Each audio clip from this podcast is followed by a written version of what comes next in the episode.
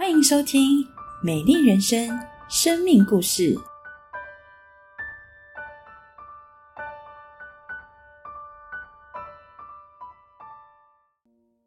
弟兄姐妹平安，我是贝心，想跟大家分享耶稣是如何带我走出忧虑，放下重担，使我满有平安，常常喜乐。我的父母在我出生后没多久就离异了，不久后父亲再娶。相信在重组家庭中的人都有许多不同的压力。我常常觉得自己是个没人要的小孩，没有人喜欢我。只要身边的人发生争执，我都觉得是我害的。所以，我从小个性自卑、胆小、压抑，走在人群中都会焦虑到不敢抬头看别人的脸。我努力讨好身边的每一个人，遇到事情就会控告自己。每天晚上洗澡的时候，就是我个人的批斗大会，反省自己今天做错哪件事，说错哪句话了，或是我又得罪了哪个人。这样的个性让我在小学三年级开始就有轻生的念头，而这一切并没有因为成长而有所改善。谈恋爱的时候，我以为找到人生的寄托与希望，但这样的期待。却成为对方无法承受的重担。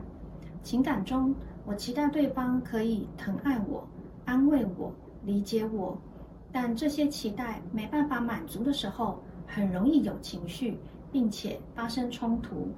所以在期待落空的悲伤中，我一度坐在高楼的围墙边。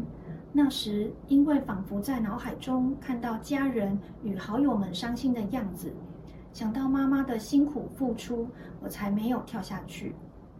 跌跌撞撞的爱情走了七年，带着建立自己幸福家庭的憧憬走入婚姻，但是现实是残酷的。面对婆婆走不出公公早逝的悲痛，先生必须花很多心力在陪伴婆婆，间接影响了我们夫妻的生活。我曾经挺着大肚子，在除夕夜当晚走出家门。站在大排水沟前，思考是否还需要走人生的下一步。第一个孩子的出生，让没有经验的我们冲突不断，加上产后忧郁的低谷，脑中时不时就会有轻生的念头，常常抱着孩子站在高楼窗边流泪。在这样的挣扎中，第二个孩子出生了。在小儿子还不满一岁的那一年，先生因为工作的关系外派到新竹，我独自一个人在台北照顾两名幼儿，每一天都活在恐惧中。白天怕孩子们受伤而无法喘息，晚上怕有坏人入侵而睡不安稳。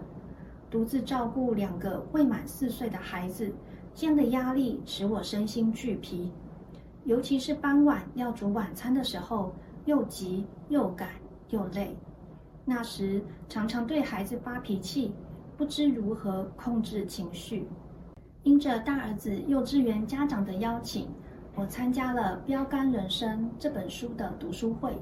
会后，当时的小组长和我分享一句经文：《马太福音》十一章二十八节。凡劳苦担重担的人，到我这里来，我就使你得安息。小组长为我祝福祷告，祷告后，我立刻感受到肩上的重担轻了。我决定相信神，把重担交给他。